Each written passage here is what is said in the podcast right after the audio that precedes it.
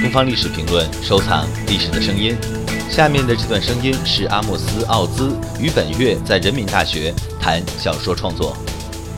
Writing a novel is a little bit like a marriage. There are good moments and bad moments, moments of agreement and moments of disagreement.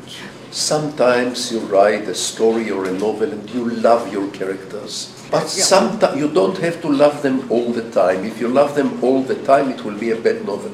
Sometimes you simply cannot tolerate them. Sometimes you are angry with them. And all the time, you work with two or three or four different cameras at the same time. This is the way Hannah sees her husband and her little boy.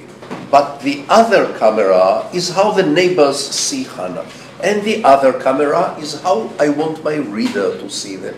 If you ever try, I'm not giving you an exercise today, I'm not your teacher. But if I could give you an exercise, you know which exercise I would give you today?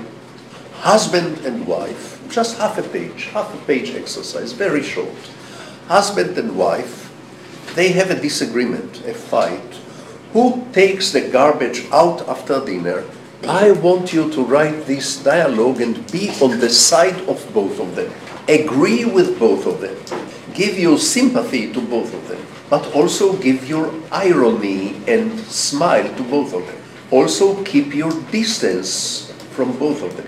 And then I don't care who finally takes the garbage out. What is important when you write a story or a novel you have to learn to be on the side of everybody. There is a very old Jewish folk story.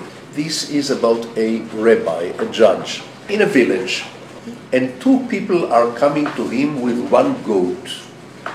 And one says, This is my goat, and he has arguments.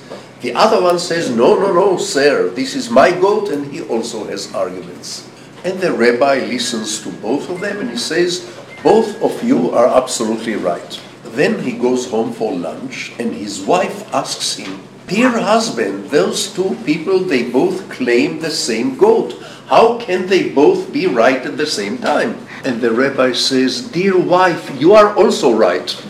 When you write a story, you have to be this rabbi. Everyone is a little bit right and a little bit wrong. Everyone should be funny and tragic at the same time.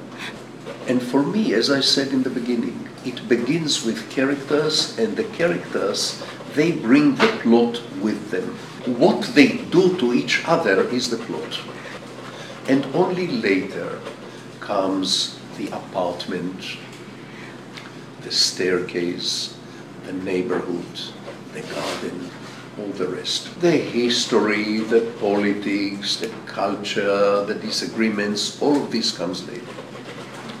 It's a long answer. I promise my next answers will be shorter. 更多精彩声音，请关注《东方历史评论》官方网站。